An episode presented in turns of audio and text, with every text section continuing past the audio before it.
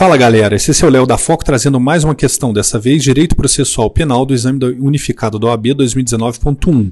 Pega papel e caneta porque são muitas as informações. Gabriel, nascido em 31 de maio de 1999, filho de Eliette, demonstrava sua irritação em razão do tratamento conferido por Jorge, namorado de sua mãe, para com esta. Insatisfeito, Jorge, no dia 1 de maio de 2017, profere injúria verbal contra Gabriel. Após a vítima contar para sua mãe sobre a ofensa sofrida, Eliette comparece em 27 de maio de 2017 em sede policial e, na condição de representante de seu filho, renuncia ao direito de queixa.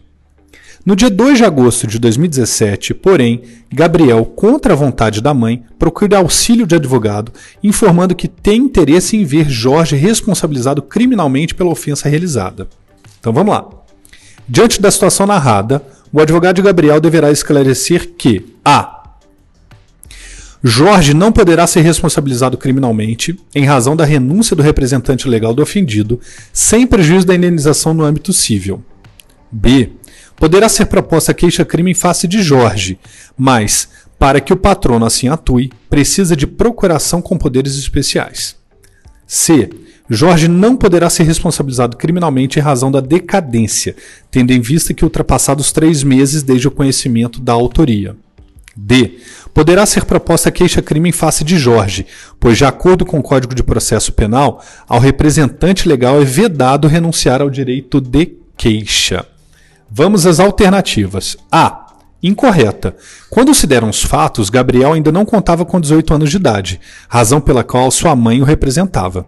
Nessa qualidade, ao saber da injúria de que foi vítima o filho, sendo autor seu namorado Jorge, ela se dirigiu à delegacia e, ali sendo, manifestou o desejo de não dar prosseguimento ao feito, renunciando ao direito de exercer queixa-crime.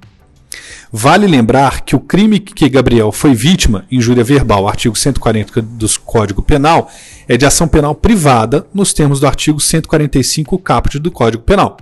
Pois bem, em momento posterior a alcançar a maioridade, Gabriel, Gabriel, em atitude contrária da mãe, decide levar adiante a queixa, contratando para tanto advogado com, vista a, com vistas a ver o processo, ver processado Jorge.